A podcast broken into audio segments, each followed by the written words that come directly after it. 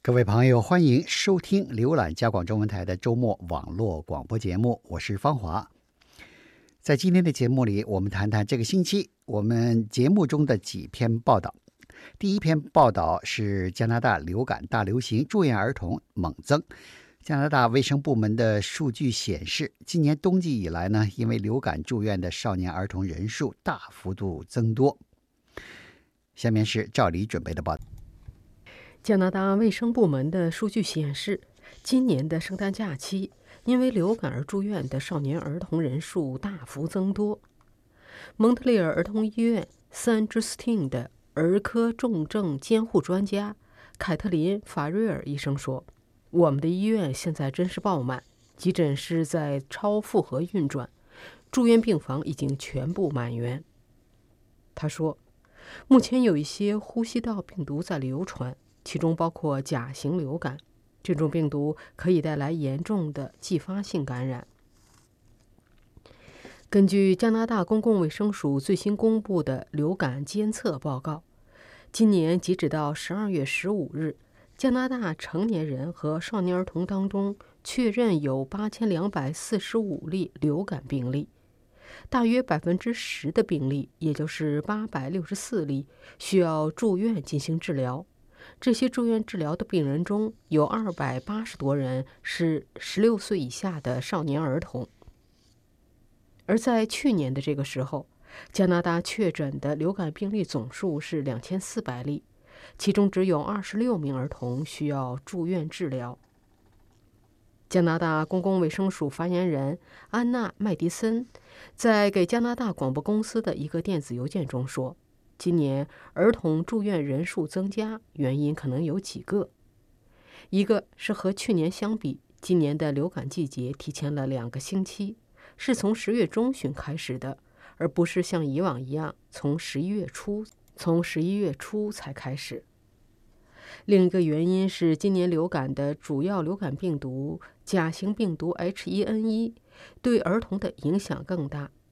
去年的主要流感菌株是甲型流感 H3N2，对所有年龄段的人都有类似影响。多伦多综合医院的感染病专家伊萨克·波格洛奇表示，虽然流感比感冒要更严重，但大多数人，包括儿童和成年人，都是能够在家中康复的，不需要去医院。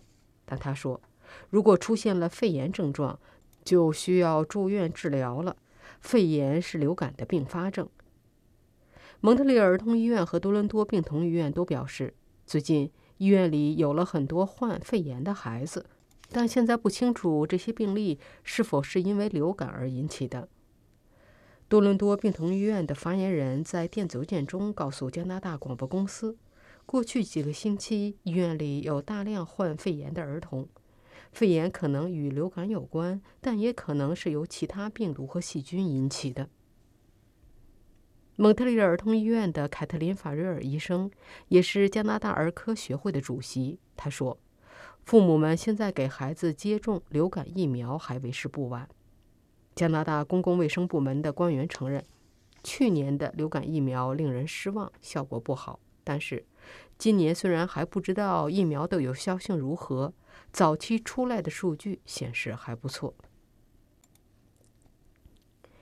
安大略省公共卫生局的儿科传染病医生乔纳桑·古北对加拿大广播公司表示：“对于孩子的父母来说，从预防的角度来看，最好是让孩子接种流感疫苗，让孩子们经常洗手。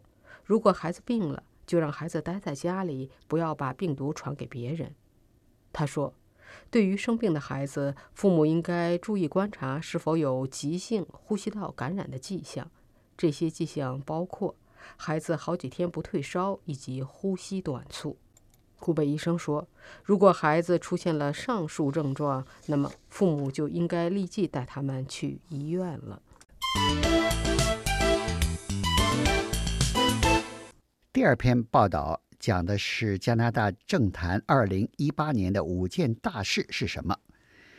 在二零一八年快结束的时候，加拿大广播公司英语电视台权力和政治专家讲评栏目对加拿大政坛一年来的大事进行了筛选和评论，选出了五件最具影响力的事件。下面是我为您准备的报道。二零一八年快结束时，加拿大广播公司英语电视台“权力和政治专家讲评”栏目对加拿大政坛一年来的大事进行了筛选和评论，选出了五件最具影响力的事件。首先是加拿大被迫应对特朗普掀起的美加贸易战。Trade wars aren't so bad. It'll be 25% for steel. It'll be 10% for aluminum. Frankly, we're thinking about just taxing cars coming in from Canada. That's the mother load. That's the big one. Look, we can't make those deals. That's okay. I'm going to put a 20% tax on your cars. We'll do it. We'll do it. We'll agree. We don't like their representative very much. It's been long and hard. We've taken a lot of barbs and a little abuse.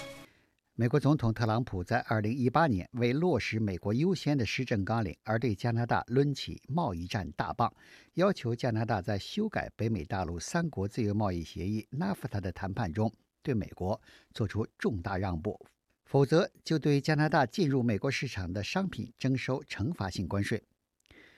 特朗普和其贸易谈判官员利用加拿大百分之七十五的出口靠美国市场的依赖性，并祭出对加拿大钢铁和铝材征收惩罚性关税的大棒，胁迫加拿大在贸易谈判桌上做出让步。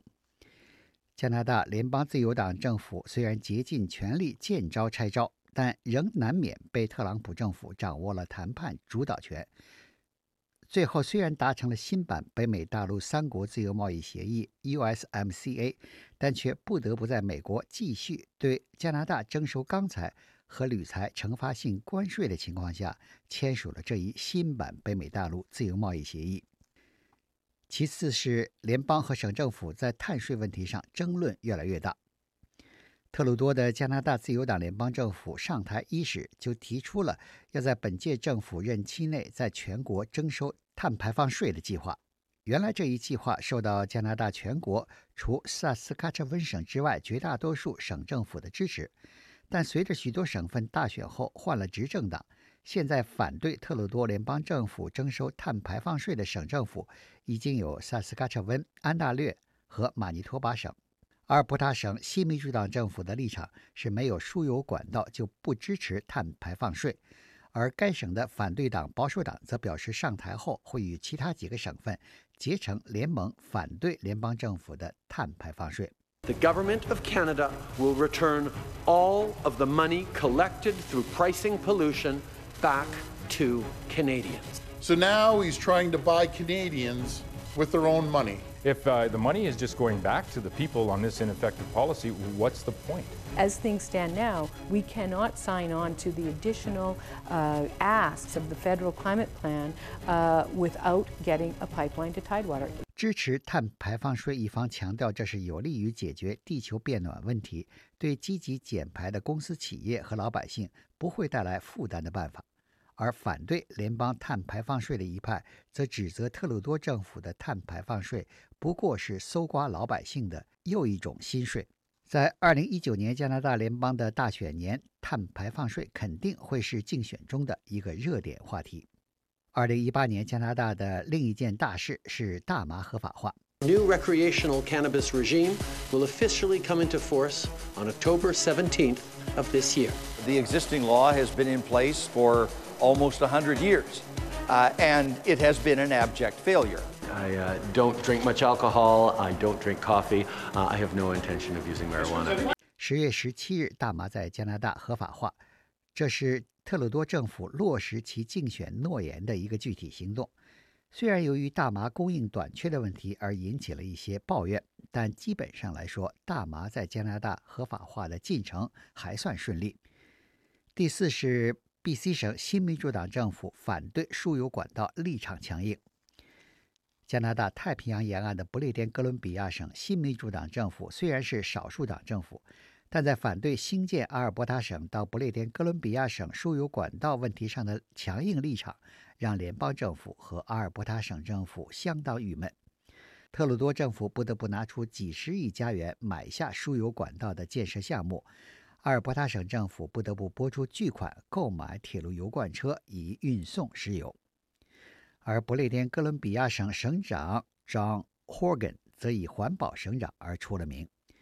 第五是安省民粹省长一鸣惊人。I am disappointed that the provincial government uh, chose to take this decision to uh, override people's uh, rights and freedoms. What's extraordinary is a democratically elected government being trying to be shut down by the courts. I was elected. The judge was appointed. 二零一八年，加拿大最大省份安大略省选出以福特为首的保守党政府。福特是加拿大政坛首位奉行民粹主义而且特立独行的省长。在安大略省高级法院裁决他提出的削减多伦多市政厅议员人数差不多一半的计划违宪后，他毫不犹豫地表示要使用但书条款绕过法庭裁决，强力实行其削减多伦多市政厅议员人数的计划。不过后来，安大略省上诉法院做出了有利于福特政府的裁决，从而避免了福特与人权宪章硬碰硬的冲突局面。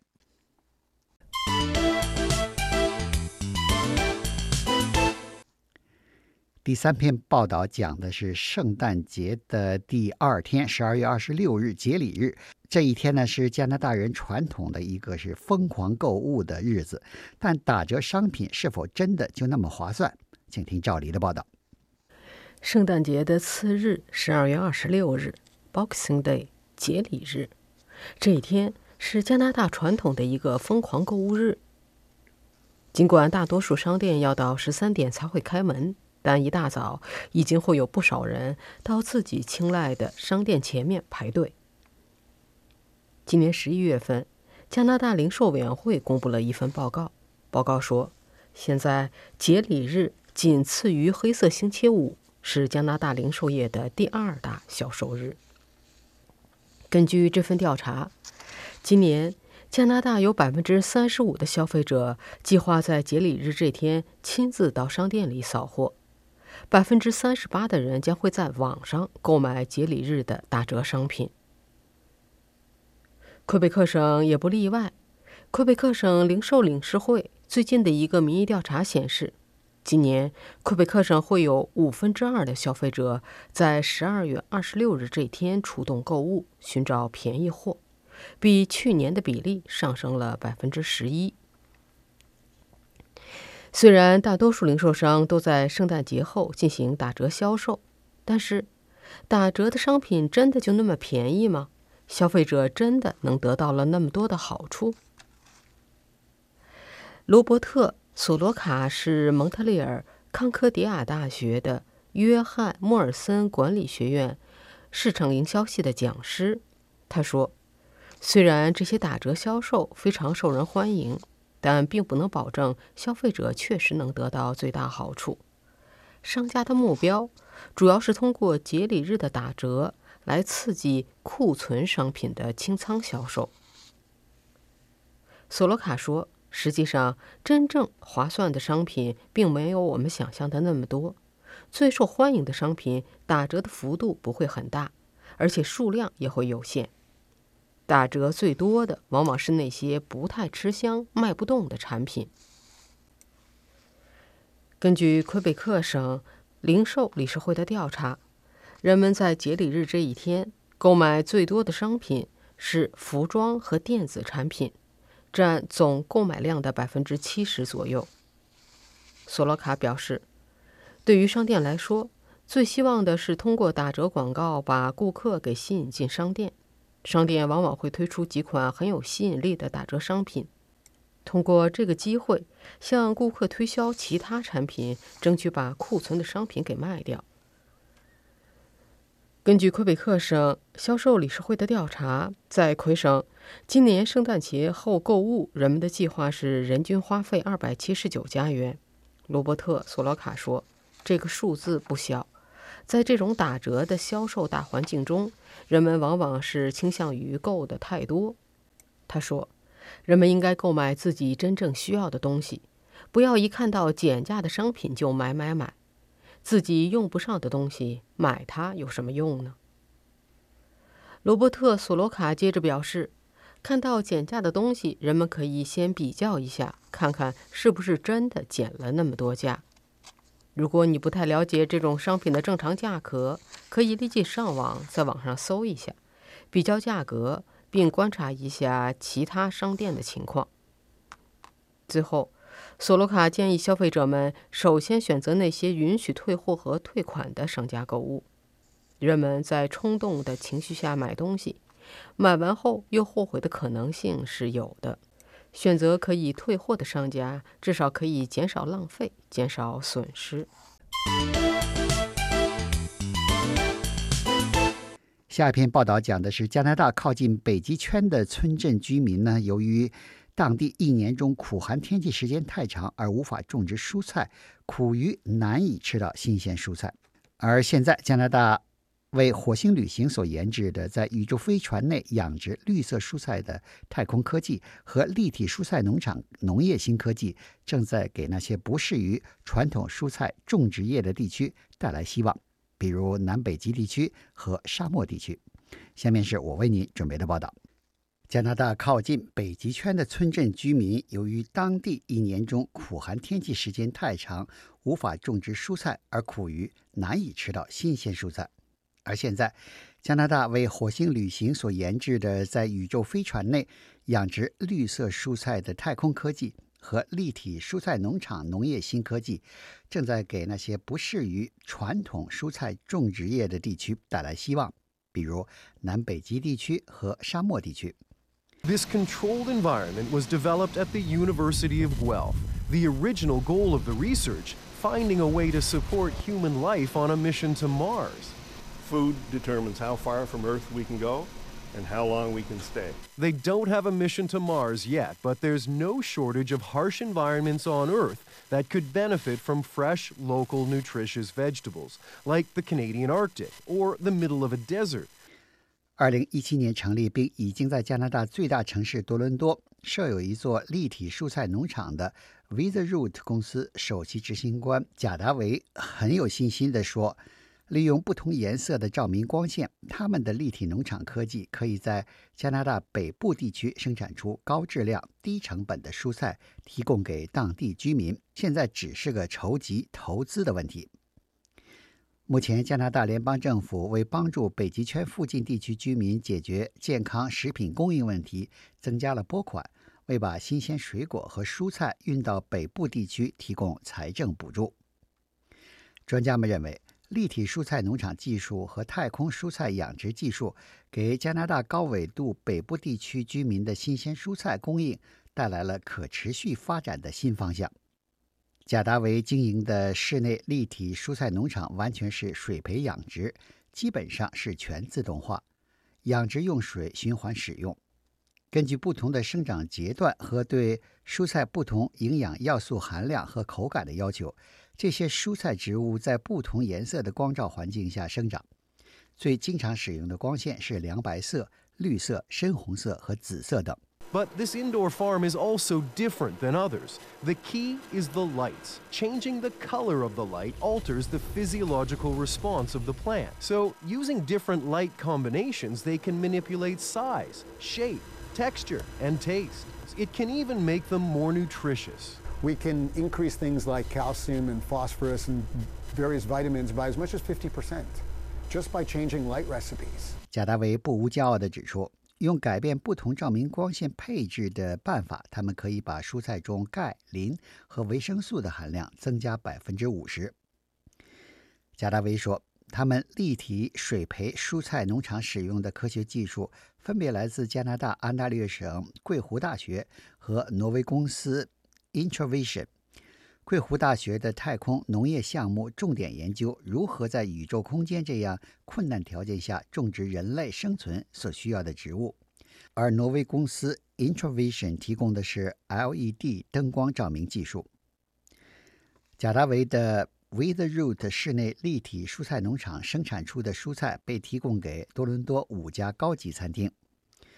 多伦多高档餐厅 Portugio 的主厨。Pisini 在美国加利福尼亚生菜发生大肠杆菌污染问题后，停止使用来自美国的生菜，而改用来自多伦多 With Root 室内立体蔬菜农场的生菜做沙拉，因为水培蔬菜不容易发生大肠杆菌污染的问题。